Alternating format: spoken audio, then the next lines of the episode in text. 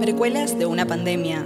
Un antes y un después de la crisis sanitaria del COVID-19. Ciclo de podcast producido por Amigos de la Tierra, América Latina y el Caribe, ATALC y Radio Mundo Real.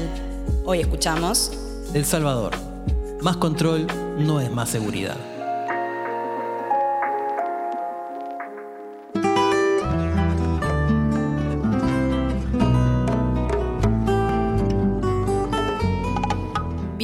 Y bienvenidas a este podcast producido por Cesta, Amigos de la Tierra del Salvador, en colaboración con Radio Mundo Real.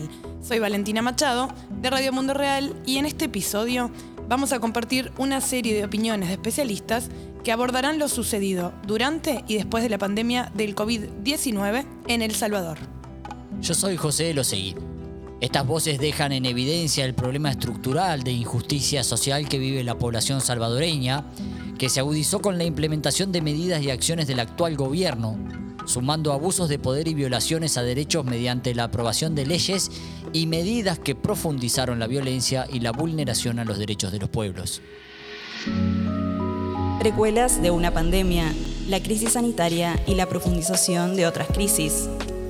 En El Salvador, durante la gestión de la crisis por la pandemia, se evidenciaron cuestiones estructurales, como la falta de planificación estratégica para prevenir y combatir la pandemia. Entre ellos, la inadecuada e insuficiente infraestructura, Hablamos del personal de salud, de los equipos, del funcionamiento de los centros de salud y, por otro lado, el desabastecimiento de medicamentos. También la negación de atención médica gratuita en casos de emergencia y el seguimiento a enfermedades crónicas o ante enfermos de COVID-19. Se enfrentó la pandemia desechando los instrumentos de salud comunitaria que dejó la reforma de salud de la última década y el gobierno se enfocó en construir un hospital, invirtiendo, según el presidente, en cadena nacional del 15 de marzo de 2020, aproximadamente unos 70 millones de dólares y desatendió el rastreo de contagios y diagnóstico temprano en los servicios primarios de salud que hubieran evitado que muchas personas en estado crítico llegaran a los hospitales. Pero el colapso no se pudo evitar. Los contagios se multiplicaron desde mediados de mayo de 2020.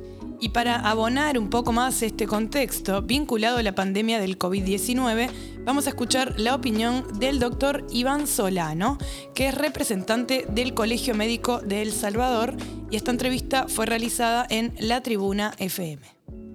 El hecho de que este día se haya dado la reapertura económica al 100%, en teoría, también nos dice que las cosas en El Salvador a veces no las hacemos, no nos gusta hacerlas bien, ¿no?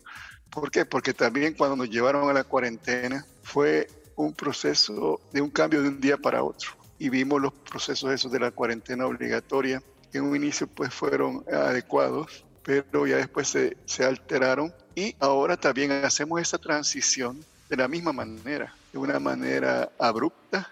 Verdaderamente, desafortunadamente, los políticos nos han vuelto a fallar a, a, a la población salvadoreña y no nos han dado una apertura económica que sea ordenada, ¿no? volviéndonos a poner en riesgo pues, de que se pueda dar un nuevo repunte de casos.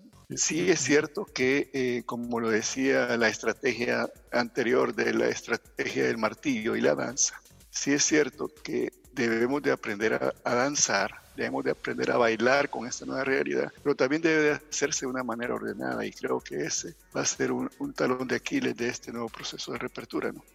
o las reaperturas que se han dado en otros países han sido reaperturas ordenadas por fases y no han sido eh, reaperturas de pasar de 0 a 100, entonces de un solo, sino que han ido por fases y así debió haber sido el proceso nuestro, ¿no? Pero bueno, hoy estamos ante esta nueva realidad. Que, repito, pues los políticos no han fallado. Ahora pues nos queda a nosotros como población salvadoreña tomar nuestras medidas aplicar nuestras medidas y saber danzar con el virus, ¿no? Es decir, saber convivir con este virus, recordar pues que la situación ya no va a ser igual que como fue antes del 18 de marzo, entonces, o antes todavía del año pasado, hasta el 31 de diciembre, pues hoy las cosas son diferentes y, y debemos de aprender a convivir, ¿no? Ahora, quiero decirles de que el Colegio Médico, entre sus estatutos, establece pues de que debe de participar como un ente colegiado en la promoción, en la eh, discusión, en el seguimiento de políticas de salud. Y en este sentido, pues nuevamente ante esta coyuntura que hemos vivido no solo en El Salvador, sino que a nivel mundial, pues creo que como colegio médico hemos cumplido en ese aspecto. Uno como ser humano y como trabajador de la salud que vive el día a día la realidad en los centros hospitalarios, pues se frustra al ver que los políticos son los que desafortunadamente han tomado la batuta de esto. Y me refiero a la clase política salvadoreña en general, y que no le han permitido a los técnicos afrontar esta crisis de salud pública y, y dar las soluciones adecuadas. Precuelas de una pandemia. Las vulneraciones de ayer y hoy se repiten. En otro orden, el actuar de las fuerzas militares y de seguridad pública fue cuestionable durante la pandemia. Según la reforma constitucional, en el marco de la firma de los acuerdos de paz en 1992, se estableció que las funciones de la Fuerza Armada es la defensa de la soberanía y la integridad del territorio. Esto contrasta con el uso de las fuerzas de seguridad durante la pandemia. Estuvo orientado al control del orden público y no de la crisis sanitaria. Para profundizar sobre este tema, contamos con la opinión de la señora Ruth López. López es jefa jurídica de Anticorrupción y Justicia de Cristosal. Cristosal es una organización con más de 20 años de experiencia defendiendo los derechos humanos en El Salvador. Nos va a contar sobre el actuar de las Fuerzas Armadas y seguridad en la pandemia y sobre el uso que el gobierno está realizando de estas estructuras. Hay una clara apuesta en el gobierno de Bukele de fortalecer la Fuerza Armada, no solo con la incorporación de nuevos miembros, sino con el aumento vertiginoso del presupuesto asignado, tanto para adquirir nuevo equipamiento militar como para la contratación de nuevas personas, el reclutamiento de nuevas personas. Esto llama mucho la atención porque en el régimen de excepción en el que vivimos actualmente se ha evidenciado como la Fuerza Armada ha tomado un rol aún más predominante en las capturas que la Policía Nacional Civil. Y muchas de las vulneraciones de derechos humanos han sido reportadas contra la Fuerza Armada. El incremento del presupuesto a las Fuerzas Armadas ha sido en detrimento de otras áreas que atienden o que están dedicadas a la protección social. Pongo el ejemplo de la desarticulación del sistema de protección de las mujeres víctimas de violencia, por ejemplo, de Ciudad Mujer, del trabajo del ISDEMO, de la Secretaría de Inclusión Social que ya no existe y que tenía una labor relevante para sectores tradicionalmente excluidos, como por ejemplo el de la población LGTBIQ los aumentos que ha tenido, por ejemplo, la Fuerza Armada no son proporcionales al aumento de instituciones como el ISNA o el CONNA que atienden a población sensible en, en el país. Y además que se esperaría que con el liderazgo de la primera dama, ampliamente publicitado, eso se expresara en un apoyo mayor a estas instituciones y no es así. Durante el régimen de excepción se ha evidenciado eh, cómo la Fuerza Armada ha participado en capturas y detenciones, además en cateos sin orden judicial, aun cuando la inviolabilidad de la morada es un derecho que no está suspendido por el régimen de excepción. La Fuerza Armada, por tanto, es parte de las detenciones masivas y arbitrarias en muchos casos y eh, que producen violaciones de derechos humanos con procedimientos de requisa y captura de personas sin tener indicios siquiera de la participación de estas con grupos criminales. Precuelas de una pandemia ya no se puede barrer bajo la alfombra. Otro de los puntos importantes vinculado a la vulneración de derechos durante la pandemia fue que la nueva Asamblea Legislativa hizo un proyecto de reforma de la Ley de Acceso a la Información Pública para reservarse información oficial. A partir de aquí, el presidente de la República tiene digresión para realizar la elección de la Comisión de Ley de Acceso a la Información Pública y se le otorgó más facultades de decisión. Sobre estas cuestiones de información y comunicación, tenemos la opinión del señor Abraham Ábrego, que es director de litigio estratégico de Cristosal, que nos va a ampliar con mayor detalle el propósito de esta reforma de la ley de acceso a la información pública.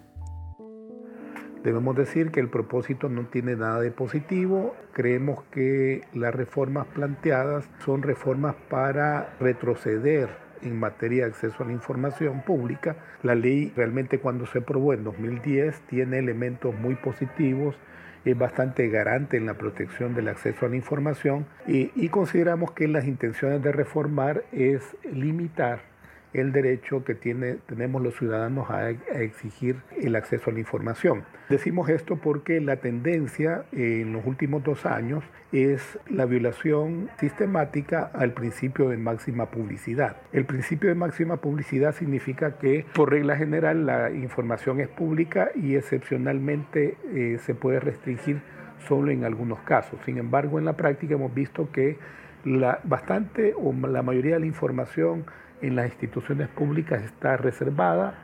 Eh, mucha información que estaba definida como información oficiosa en las instituciones del Estado no le están eh, volviendo accesible. Por otro lado, hemos visto procesos cuestionables en la elección de los comisionados del Instituto de Acceso a la Información. Entonces, la reforma lo que pretende es disminuir o debilitar la ley y lo hace restringiendo más la información, incluyendo más causales de reserva, incluyendo también algunas limitaciones que tendría el Instituto de Acceso a la Información en cuanto a las facultades, dándole más eh, facultades al presidente de la República para elegir comisionados, lo que estaba realmente limitado en el sentido de que el presidente podía elegir a partir de ternas elegida por, por sector de la población. Entonces, en términos generales, eh, la reforma lo que pretende es debilitar la ley de acceso a la información. Precuelas de una pandemia. Se destapó la olla, lo que la crisis y su manejo evidenció. Con la pandemia de COVID-19, las organizaciones defensoras de derechos y organizaciones sociales también se vieron en dificultades en sus acciones ante las medidas coercitivas implementadas por el oficialismo que debilitaron las tareas de cooperación, apoyo, asistencia y solidaridad en los territorios. A continuación vamos a escuchar al señor José Santos Guevara, coordinador del Movimiento de Víctimas Afectados y Afectadas por el Cambio Climático y Corporaciones, MOVIAC por sus siglas, y también presidente de la Asociación Intercomunal de Comunidades Unidas para el Desarrollo Económico y Social del Bajo LEMPA, nos comenta en el siguiente audio los impactos que las medidas adoptadas por el gobierno tuvieron en el accionar de las organizaciones sociales el seguimiento que se pudo haber dado a las violaciones de los derechos humanos, en este sentido, trascendió únicamente a través de la denuncia, la demanda de lo que estaba sucediendo. No hacían la resolución eh, concreta de esos problemas, porque con la pandemia y todas esas restricciones que se dieron, se violentaron mucho los derechos humanos de varias personas. Incluso gente que salía por ir a comprar sus alimentos, se les catalogaba de desobedecer las disposiciones que, que estaban a través de los decretos que había emitido la Asamblea Legislativa de permanecer en cuarentena, ¿verdad? Totalmente. Y por eso eran llevados a centros donde estaban, digamos, en cuarentena. En ese sentido sí creo que fue una situación muy grave en materia de violación a los derechos humanos y que hasta este momento todavía no se ha resuelto esos problemas. Se quedó así en la, en la, impunidad. El Salvador históricamente ha sido un país que una buena parte de la población se ha movilizado para expresar, para demandar sus, sus inconformidades, ¿verdad?, con el ejercicio gubernamental.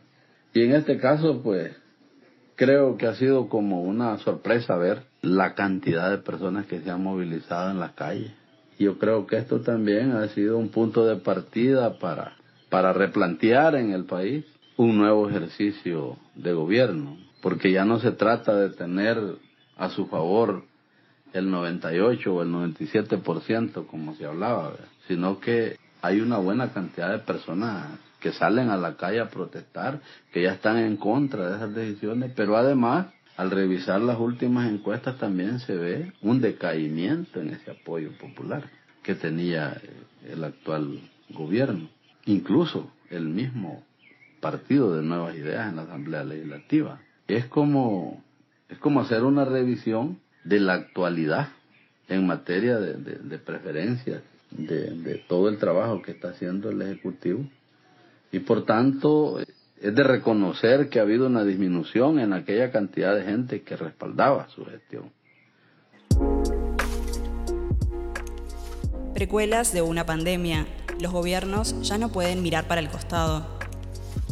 Y hay más, porque la Oficina de ONU Mujeres para las Américas y el Caribe ha señalado que los impactos de la pandemia son diferentes para hombres y mujeres, siendo las mujeres las más afectadas por el trabajo de cuidados no remunerados, sobre todo en tiempos de crisis, y que el contexto de emergencia aumenta los riesgos de violencia contra las mujeres y las niñas.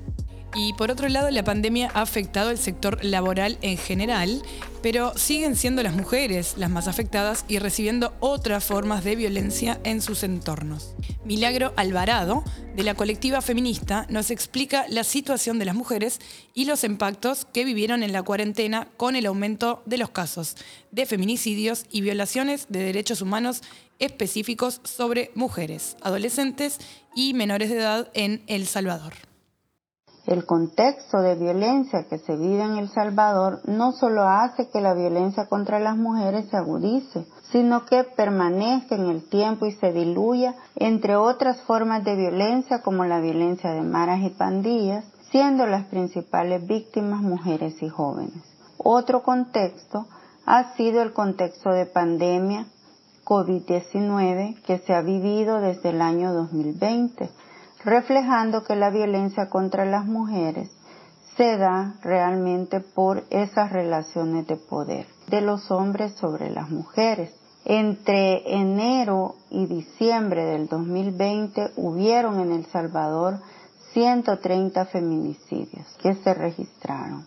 Entre los porcentajes más alarmantes está todo lo que tiene que ver con el incremento de la pandemia en el marco de la cuarentena por el COVID ¿verdad? Donde se registra que entre enero y diciembre del año 2020 no solo hubieron estos 130 feminicidios, ¿verdad? Sino que 56 de ellos fueron cometidos entre abril y agosto, que fue el periodo más fuerte de la pandemia. Periodo que hubo mayor relación entre las mujeres y sus agresores debido al periodo de confinamiento. En este mismo año, del 1 de enero al 30 de junio del 2020, se registraron 9.176 hechos de violencia contra las mujeres y 2.320 de ellos corresponden a la violencia sexual. La situación para las mujeres y las cifras de feminicidio fue en aumento para el año 2021 ya que el Ministerio de Justicia y Seguridad Pública afirmó que entre enero y agosto del 2021 se incrementaron en un 16.66% con respecto al año 2020 en el mismo periodo. Precuelas de una pandemia, la crisis sanitaria y la profundización de otras crisis. Según la Asociación de Periodistas de El Salvador, APES, en el primer año de gobierno del presidente Nayib Bukele hubo varias agresiones hacia periodistas, reportándose 61 casos. Durante la pandemia se reportaron 65 vulneraciones a la libertad de expresión. La mayoría fueron centradas en restricciones al ejercicio periodístico, la falta de información pública y un aumento considerable de agresiones digitales hacia mujeres periodistas. Para aclarar este tipo de violaciones al derecho de la información, nos apoyaremos de la opinión del señor César Fagoaga, presidente de la Asociación de Periodistas de El Salvador, realizada en entrevista en Radio Restauración 100.5 FM. Fagoaga profundizará aún más sobre el tema. Es que para empezar, no, no son los gobiernos, no son los diputados, no es la Corte Suprema la que dice qué temas debe tocar o no el periodismo eso solo ocurre en regímenes autoritarios. En, democracia y, yo me niego a seguir eso. Y ya te digo que nosotros no estamos dispuestos a que se nos imponga qué temas podemos hablar y cuáles no. Desde ya podemos decir que ante eso nos vamos a revelar, es que es imposible. Y además tampoco puede decidir un régimen qué es y qué no es periodismo, o cuál es buen o mal periodismo. No le corresponde a quien detenta el poder decir eso. Entonces, eso al final es el gran problema, porque dice, ¿qué pasa si el día de mañana estos pandilleros que han pactado con el gobierno Bukele hablan sobre por qué se rompió ese pacto? O el periodismo se entera por qué. Lo vamos a poder comunicar. Nos van a querer meter presos porque lo hagamos. La gente no merece saber eso. Yo creo que sí. Yo creo que la gente merece y quiere saber eso. Porque al final, buena parte de lo que nosotros hacemos como periodistas es fiscalizar al poder yo creo que es muy importante darle información a la gente de lo que hacen las personas que les representan a la hora de supuestamente gobernarlos. Entonces, es muy, muy, muy importante que, que tengamos los ojos eh, en eso. O sea, no podemos, y como te digo, no podemos, lo que no se puede permitir bajo ningún punto de vista que nos quieran imponer una agenda, que nos quieran imponer que sobre qué temas vamos a hablar. Si al final van a decir es que van a prohibir hablar sobre corrupción, y entonces se nos vamos a quedar sin tema, porque lo que más ha pasado en esta administración son casos de corrupción. O sea, tenemos, tenemos un director de centros penales y viceministro de Justicia que colecciona acusaciones criminales y sigue ahí, incólume, sin nada, sin ninguna preocupación. Y la última investigación del FARO, por ejemplo, lo señala, es que de nuevos casos de, corrupción, de apropiación indebida de miles de dólares. Y otras investigaciones lo ponen a centros penales liberando a pandilleros que debían ser extraditados. Entonces, yo creo que la ciudadanía, en estas circunstancias, yo apelaría a, a la empatía y darse cuenta que cuando están haciendo esto, no solo están afectando a los medios de comunicación y a periodistas, están afectando al derecho que tiene la, la ciudadanía de libertad de expresión, de recibir información. ¿En serio quieren que les digan o les oculten cosas. estas reformas, eh, uno pensaría que solamente tienen que ver con el supuesto combate a las pandillas. Y digo supuesto combate porque aquí el contexto es bien importante. A veces eh, la coyuntura va muy rápido y se nos olvida lo que ha pasado en este país. Gracias a investigaciones periodísticas, El, el Salvador se, se pudo dar cuenta que la actual administración al igual que otras administraciones en el pasado negociaron con grupos criminales, negociaron con las pandillas. Eh, y no solo eso, las han beneficiado de varias formas, ¿no? que, creo que podríamos pasar largo rato descubriendo ese, esa conexión criminal que tiene la administración Bukele con, con las pandillas. Por eso digo supuesto, porque luego, eh, donde todos los salvadoreños y salvadoreñas pensábamos, bueno, realmente no, estoy siendo irónico, pues cuando se había vendido la idea de que había un control territorial que aparentemente era efectivo, eh, se rompe después de, no sabemos muy bien exactamente qué pasó con ese pacto que había, y se dio la, eh, la escalada de homicidios. Precuelas de una pandemia. Las vulneraciones de ayer y hoy se repiten. Bien, y por último, ya llegando al final de este podcast, vamos a hablar de la afectación que la pandemia tuvo en el acceso al agua. El acceso al agua es un derecho, el cual se necesita para dar cumplimiento de otros derechos, así como la salud y la vida. Es fundamental para mantener y conservar los ecosistemas que hacen posible la vida de todos los seres vivos en este planeta. El derecho humano al agua en El Salvador aún no ha sido ratificado a nivel constitucional como un derecho fundamental y por lo tanto es aún una deuda de la clase política. Las organizaciones y los movimientos sociales por varias décadas han demandado una institucionalidad y legislación robusta para asegurar que el agua no sea privatizada. Sin embargo, las amenazas de su privatización son cada día más reales. Para ampliar más el tema del agua en El Salvador, contaremos con la participación de Silvia Quiró Ayada, directora ejecutiva de CESTA, Amigos de la Tierra del Salvador. El agua potable es un bien cada vez más escaso en el país. Si bien se tiene generalmente lluvias abundantes, el problema es que en el territorio ha sido gravemente afectado en su cobertura boscosa, debido a la construcción de complejos carreteros, urbanizaciones y proyectos como presas hidroeléctricas y plantaciones de caña de azúcar, provocando que buena parte de esa lluvia no llegue a los mantos subterráneos, sino que corra hacia zonas bajas, inundando comunidades empobrecidas. Aunque la situación del agua es bastante grave, no se vislumbra que desde el Estado se quieran desarrollar políticas públicas que mejoren su acceso y calidad. Al contrario, un ejemplo es que el agua no ha sido declarada como un derecho humano en la Constitución del Salvador. Además, la Asamblea Legislativa, aprovechando la pandemia del COVID-19 y la situación de inseguridad, aprobó una ley cuya intencionalidad es su privatización, pues ha creado lo que ellos llaman la Autoridad Nacional del Agua sin recursos suficientes para su funcionamiento. Y sabemos que cuando se forman autónomas sin recursos, el siguiente paso es dar su administración a empresas privadas. La visión extractivista que predomina en el actual gobierno amenaza con el desplazamiento a numerosas comunidades, como es el caso del proyecto El Valle del Ángel en Nejapa, que afectará a comunidades sustancialmente, así como el ecosistema y la disponibilidad de agua.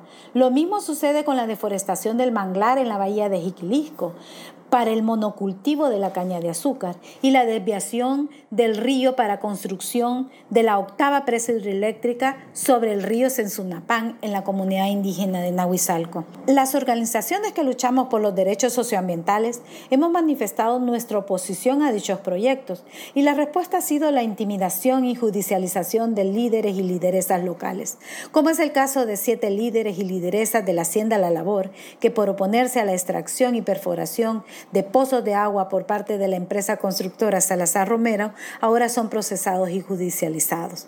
Todo esto ocurre sin un marco legal que reconozca a las personas defensoras ambientales, pero sí se cuenta con una ley antiterrorista aprobada en el 2006 y que desde entonces las actividades de la sociedad civil como las movilizaciones, las protestas sociales, la defensa de los derechos de los grupos que se encuentran en condición de vulnerabilidad se presentan como ilícitos, por lo que es urgente que la comunidad nacional e internacional dé seguimiento a lo que ahora sucede en el país. Precuelas de una pandemia. Los gobiernos ya no pueden mirar para el costado. Bien, José, y estamos llegando al final de este episodio. Es verdad, Valentina. ¿A quiénes tenemos que agradecer? Vamos a agradecer a nuestros colaboradores y colaboradoras que aportaron sus opiniones y conocimientos para poder elaborar este importante podcast. Así es, vale, podcast que estamos grabando en julio de 2022. Solo nos queda agradecerle a nuestros y nuestras escuchas. Hasta la próxima. Esto fue Precuelas de una pandemia un ciclo de podcast que recorre Brasil, Costa Rica, El Salvador y Haití para analizar las vulneraciones a los derechos de los pueblos y sus derechos humanos antes, durante y después de la crisis sanitaria mundial. Puedes escuchar la serie completa en rmr.fm.